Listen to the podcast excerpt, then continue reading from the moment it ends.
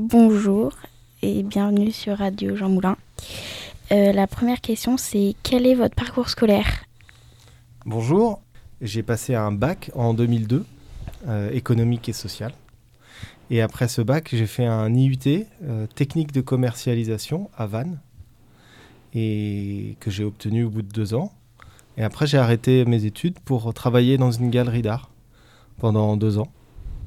Je m'occupais de, d'accueillir des artistes et euh, d'accrocher des tableaux au mur. Et après, euh, j'ai repris mes études. Euh, j'ai fait une licence professionnelle dans la gestion des structures culturelles.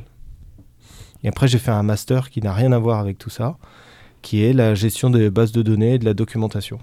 Ça forme à être documentaliste, par exemple. Voilà ce que j'ai fait comme, comme étude. Et qu'est-ce qui vous a poussé à faire ce métier? Eh bien, euh, j'ai découvert la gravure un petit peu par hasard.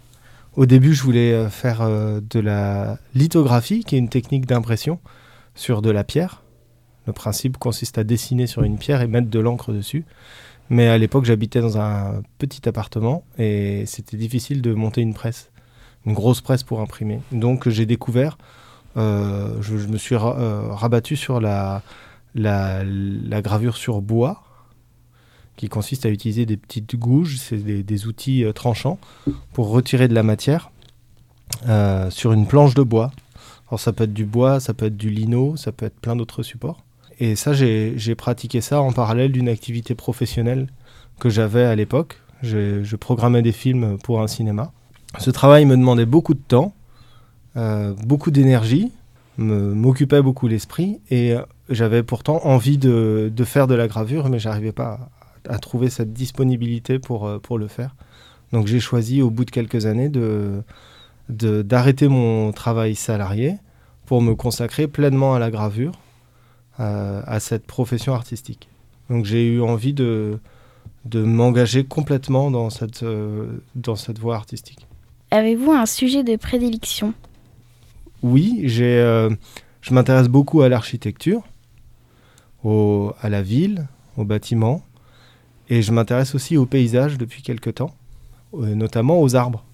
Dans l'architecture, j'aime beaucoup euh, l'architecture industrielle, principalement. J'ai mené beaucoup de projets et fait beaucoup d'images autour d'usines, euh, de zones portuaires, de, de, bâtiments de travail. Ça, ce sont les sujets, mais c'est aussi la méthode qui est importante c'est que je, dessine et je grave d'après des, images que je, que je fais sur ce qu'on appelle sur le motif en art. C'est des, dessins qu'on fait sur, sur le terrain. Donc je ne travaille pas d'après mon imagination, je travaille d'après ce que le réel m'offre. Donc euh, ça permet de, de jamais tomber en panne d'inspiration. C'est euh, l'avantage. Qu'est-ce qui vous plaît dans les usines désaffectées et notamment le Moulin du Roi? En général, euh, ce que j'aime dans les usines, c'est que... Euh, alors, les usines désaffectées. Pourquoi j'aime ça? Parce que justement, il n'y a personne dedans. Et moi, je ne dessine pas très bien les gens. Donc ça m'arrange qu'il n'y ait personne dans ces usines. J'ai pas à dessiner les gens. Mais je fais comme vous, je les enregistre avec des micros. Les gens qui travaillent ou qui travaillaient. Euh, ce qui m'intéresse dans ces usines, c'est que finalement, ce sont des, lieux qui, qui ne sont pas très beaux naturellement, qu'on a tendance à vouloir euh, oublier ou cacher. Alors que euh, moi, j'ai tendance à penser qu'on peut trouver des belles choses dans à peu près tout, à partir du moment où on porte le regard sur ces choses-là et qu'on essaie de les transcrire avec, avec de l'émotion, avec de la poésie avec un petit peu d'esthétique. Je pense que le rôle euh, d'un artiste, c'est justement de changer le regard sur les choses. Et, euh, et moi, c'est ce qui m'intéresse, c'est que ces usines, euh, finalement, elles, elles, ont accueilli, quand elles, quand elles sont désaffectées, elles ont accueilli une activité humaine, une richesse. Elles ont accueilli des rencontres, des gens qui ont travaillé ensemble, qui ont vécu des moments forts. Et, et ça, c'est quelque chose qui m'intéresse particulièrement, dans le monde ouvrier notamment, ou dans la pêche, ou euh, voilà, dans, la force de travail. Euh, il y a des liens entre les hommes et les femmes Et, moi, j'aime bien les raconter ben, avec ce que je sais faire. Donc, dessiner et enregistrer. Avez-vous prévu une exposition de vos œuvres et celle des élèves à la fin du projet? Oui, il y aura donc trois expositions.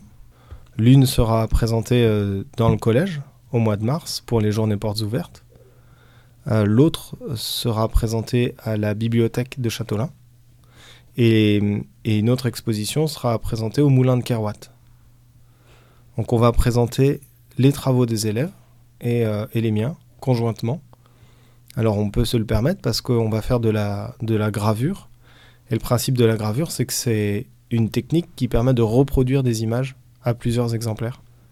On fabrique des tampons, des sortes de gros tampons, et on, on duplique comme ça les images. Donc l'avantage, c'est qu'on va pouvoir multiplier cette exposition et c'est la raison pour laquelle on peut se permettre de la montrer dans plein d'endroits différents.